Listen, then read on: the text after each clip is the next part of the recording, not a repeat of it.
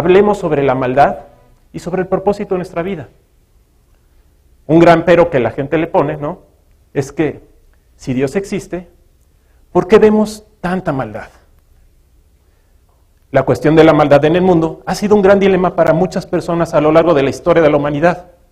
Y surgen preguntas como, ¿por qué si el mundo fue creado por un Dios amoroso y omnipotente, el sufrimiento, la maldad y la muerte son hechos inevitables?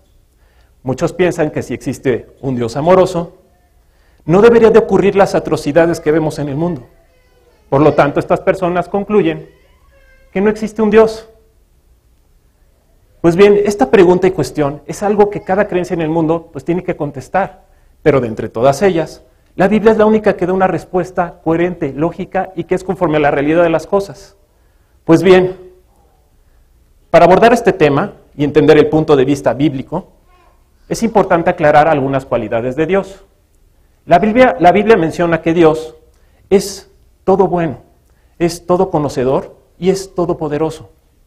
Teniendo presente estas cualidades de Dios, uno podría ser tentado a pensar que si Dios es todo bueno, debería de erradicar por completo todo tipo de maldad que hay en el mundo.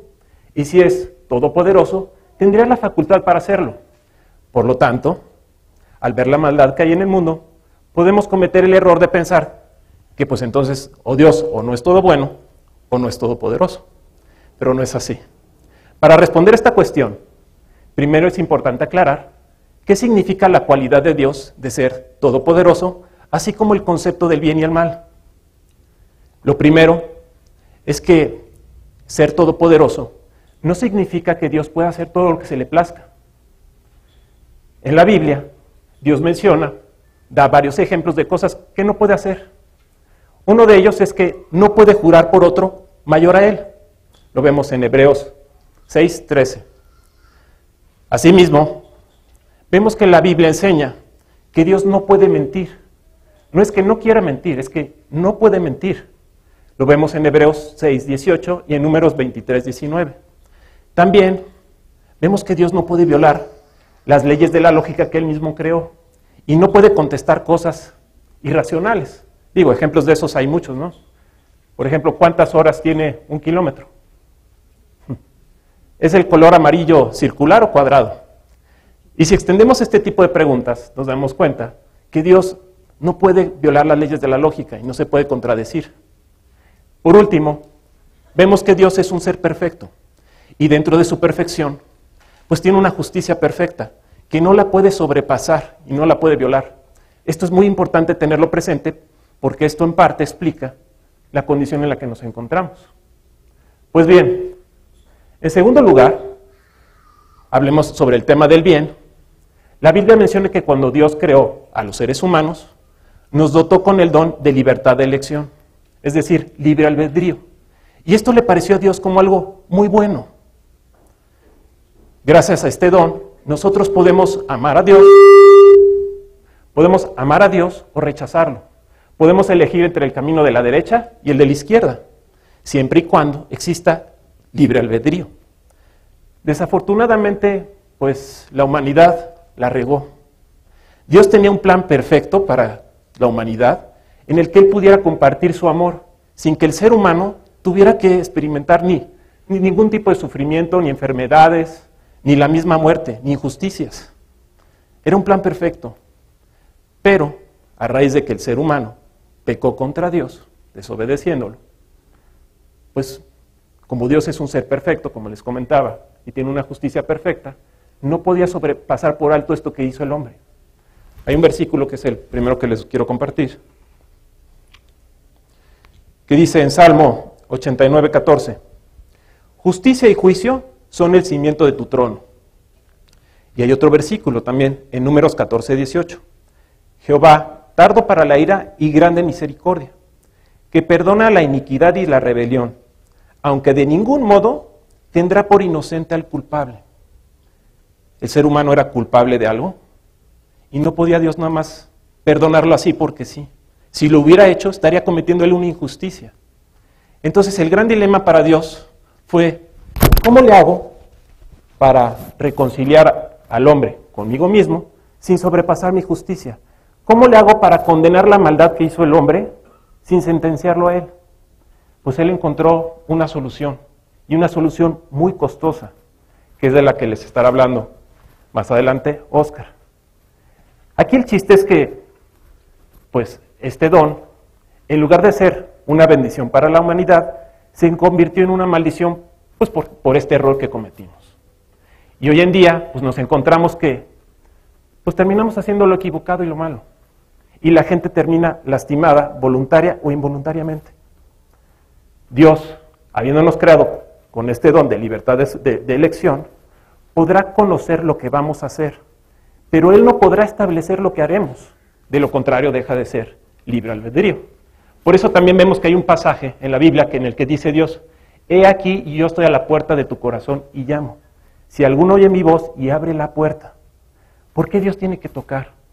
Porque esa puerta tiene una chapa y solamente tú la puedes abrir y esa chapa representa tu libre albedrío entonces vemos que Dios, pues más bien la maldad en el mundo, entró pues por la equivocación que cometimos. Aún así, hay personas que piensan que Dios es el autor de la maldad por haber creado a la humanidad con libre albedrío. Incluso hay quienes piensan que Dios creó la maldad. Pero desde un enfoque bíblico, esto no puede ser así. ¿Por qué? Porque la maldad es como la oscuridad o como el frío. ¿Qué es la oscuridad? es la ausencia de luz. El frío, la ausencia de calor. Incluso cuando los científicos hablan del cero absoluto, es la ausencia total de calor. Pues en el mismo sentido, la maldad es la ausencia total del bien y Dios es el bien.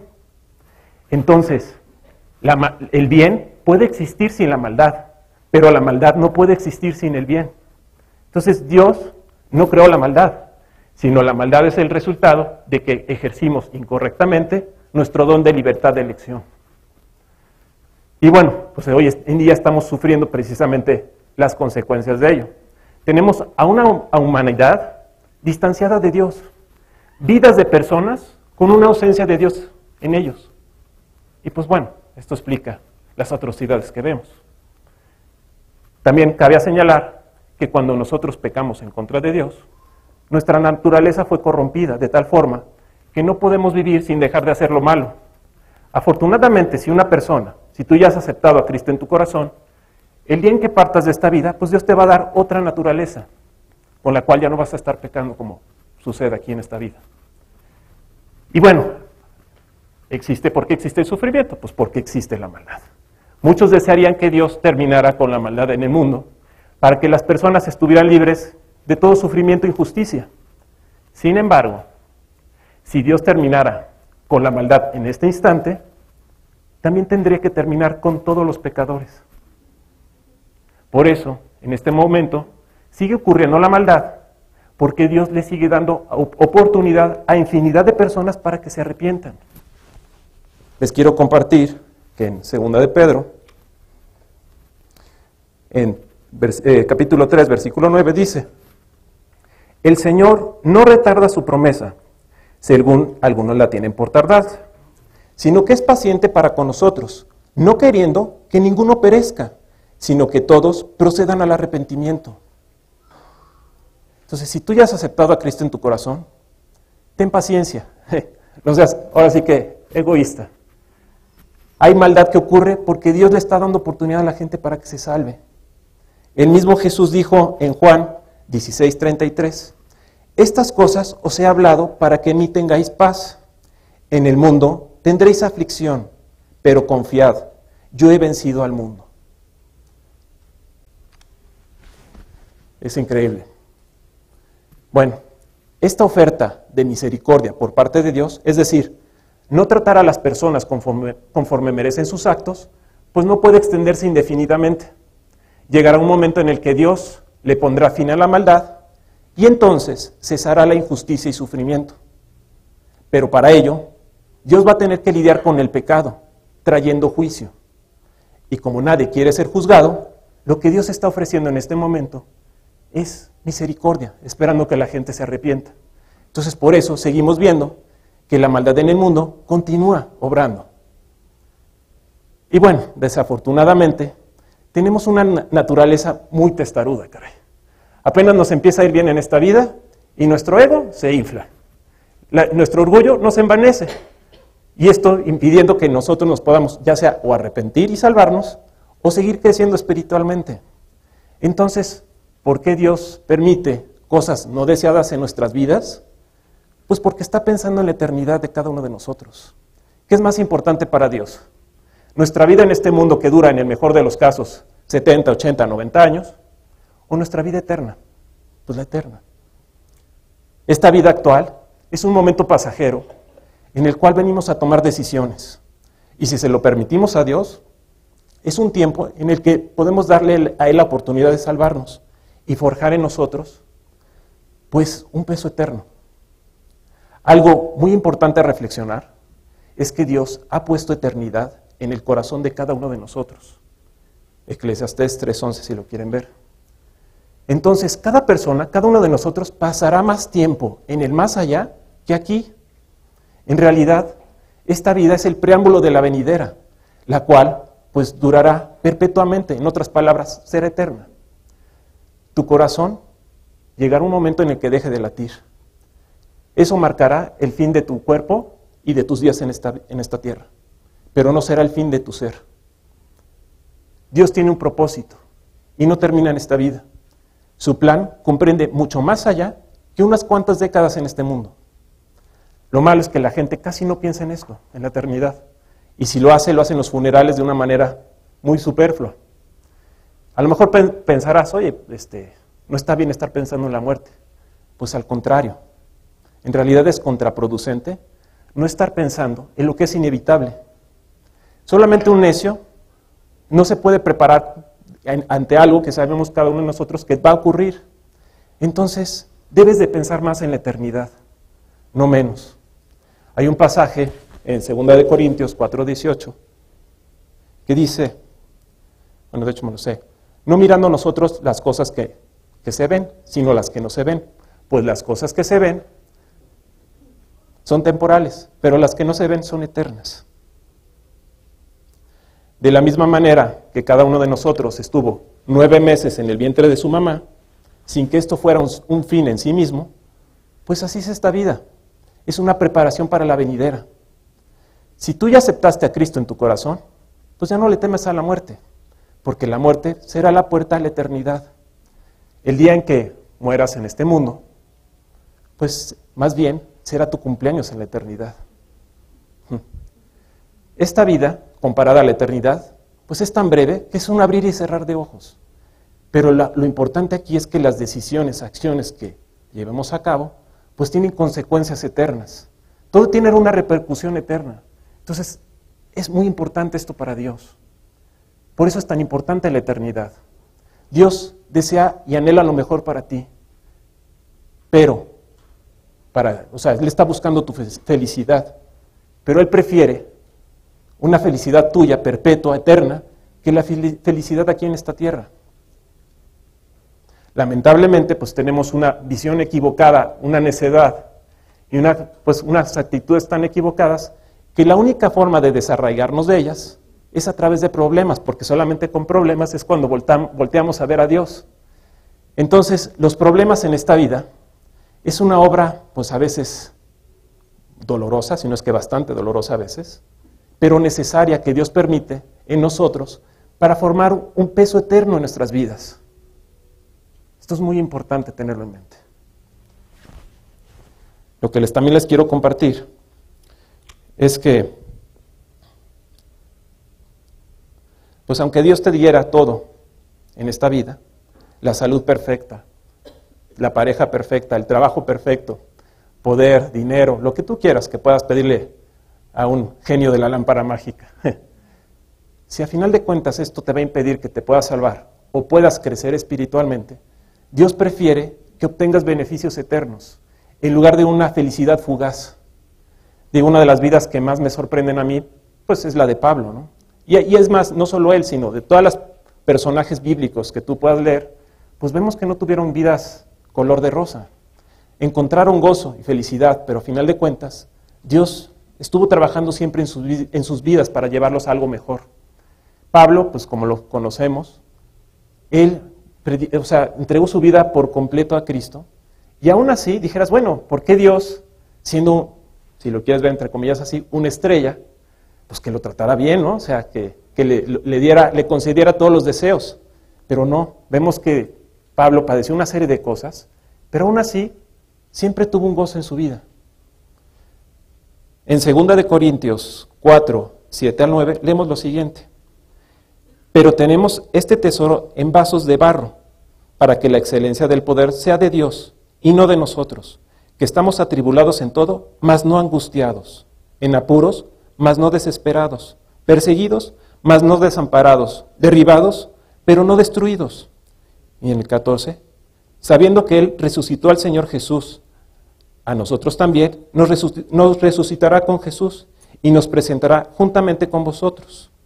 Y continúa en el 16 y 17. Por tanto, no desmayamos, antes, aunque este nuestro hombre exterior se va desgastando, el interior no obstante se renueva de día en día, porque esta leve tribulación momentánea produce en nosotros una cada vez más excelente y eterno de peso de gloria. Aunque la prioridad de Dios sea la eternidad, no por ello significa que no pueda ser feliz en esta vida. Al contrario, Dios quiere que también pueda ser feliz en esta vida. Pero para ello necesitas entregarle tu vida, colocarlo a Él como el centro de tu vida y reconocerlo en todos tus caminos. Esta vida sin Dios, pues no tiene propósito. Y sin propósito, no tiene sentido. Lo que a su vez lleva a que no tenga tu vida esperanza ni significado. Entonces, solamente buscando a tu Creador es como podrás encontrar respuestas. ¿Qué pasa cuando se te descompone una computadora? Lo, lo incorrecto o lo menos inteligente que puedes hacer es tratarla tú de arreglar porque tú no fuiste el diseñador de esa computadora. Pues llevas, lo llevas con un técnico que será el experto que sabe el fierrito, el, el alambrito, lo que sea necesario que le tenga que mover.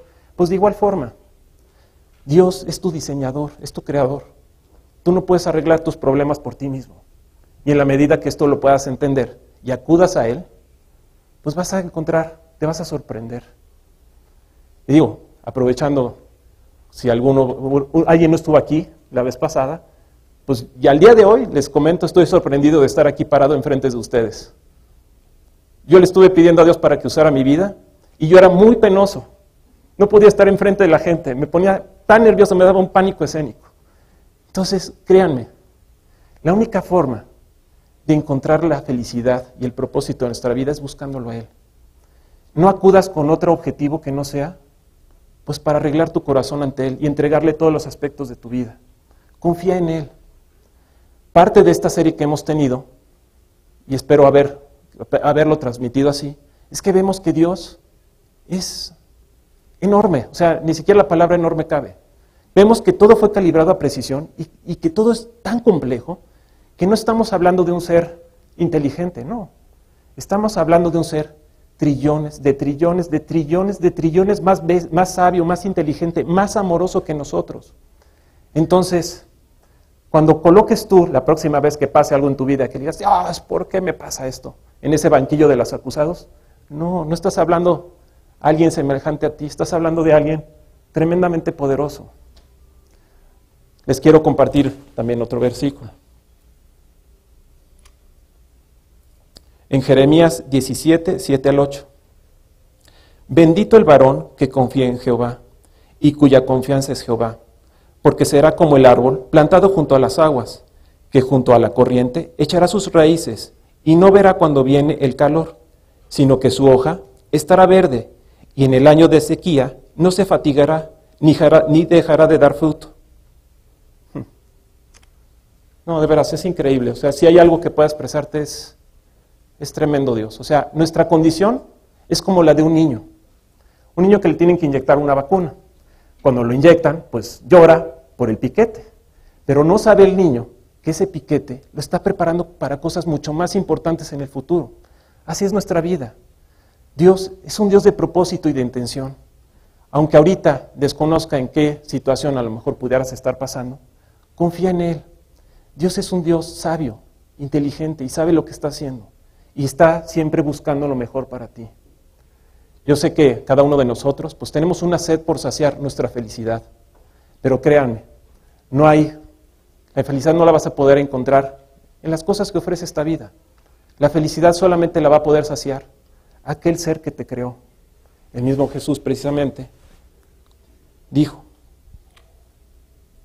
en Juan 14, 14, perdón, Juan 4, 14. Mas el que bebiere del agua que yo le daré, no tendrá sed jamás, sino que el agua que yo le daré será en él una fuente de agua que salte para vida eterna. También en Juan 7, 37 y 38, si alguno tiene sed, venga a mí y beba. El que cree en mí, como dice la Escritura, de su interior correrán ríos de agua viva.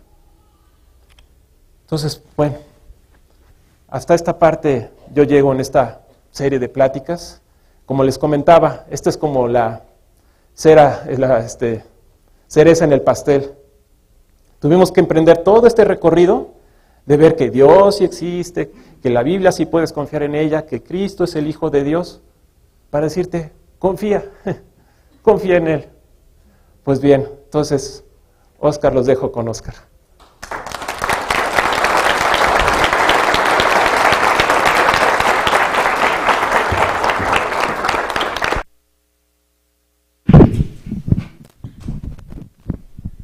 La pregunta finalmente eh, viene a nuestra mente en, en este momento al terminar esta serie. Y una vez más, como lo pusiste, Julio, ¿dónde estás? Allá. Eh, ¿Por qué hay maldad en el mundo? Bueno, si, si te interesa terminar con esa maldad, eh, yo creo que la respuesta, así inmediatamente a lo que viene, es porque si dijo lo del calor y si dijo lo del frío, digo lo del, lo del em, la luz, pues la maldad es la ausencia del bien. ¿Cómo reparar el problema del hombre? Bueno, por eso vino Cristo. Eh, yo no sé si tú te des cuenta de la maldad que hay en tu vida o en la vida del mundo que nos rodea, pero necesitamos eh, darnos cuenta que hay consecuencias por esa maldad y no podemos evitar las consecuencias. Dios nos sigue amando a pesar de las consecuencias, los actos que hemos hecho, nos sigue amando y su, amor permanece. Pero no quisiéramos cerrar esta serie sin llegar a una conclusión. ¿Cómo, cómo terminas con la maldad? Bueno, pues si, si este aparato se descompone, pues hay que llevarlo al técnico especialista, ¿no? que sabe cómo arreglar el problema.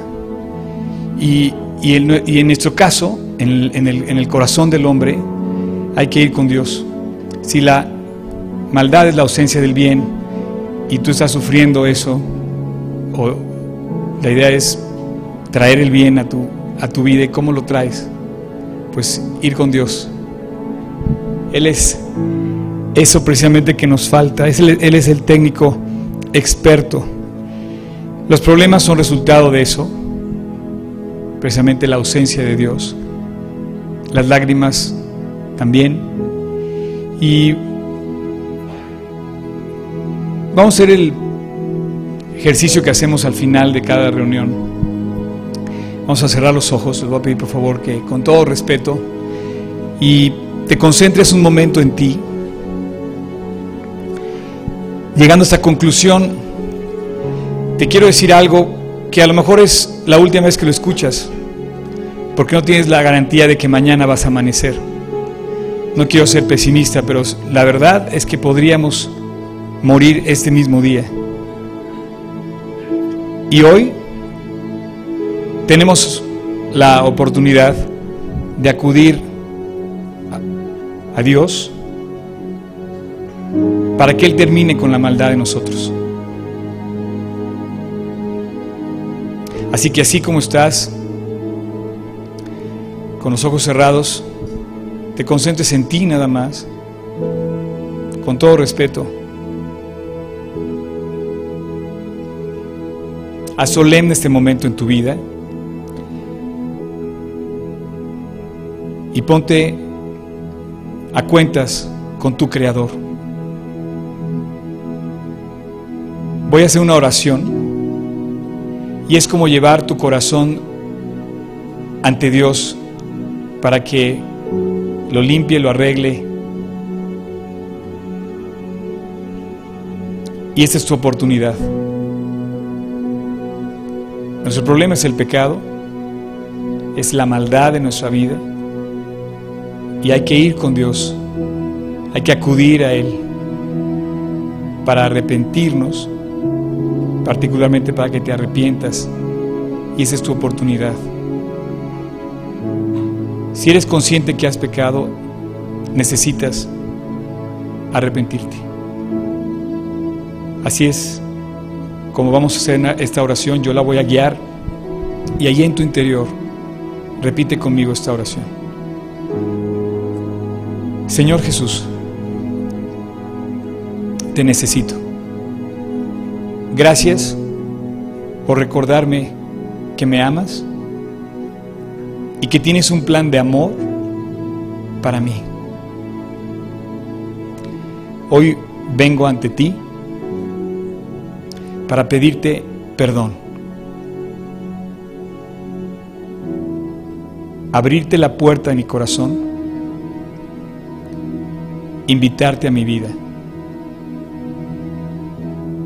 Dios, Jesús, cámbiame, límpiame y déjame disfrutar del plan que tienes para mí.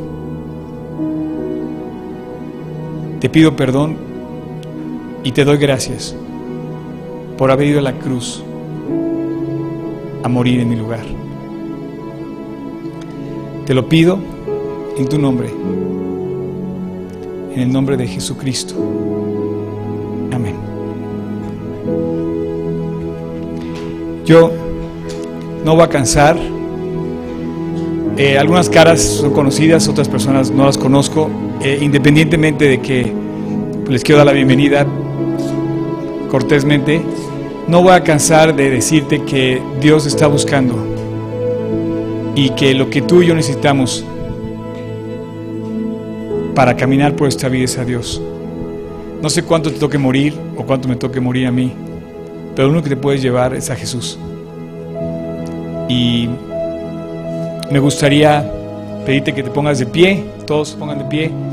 Vamos a escuchar esta canción y la letra que tiene.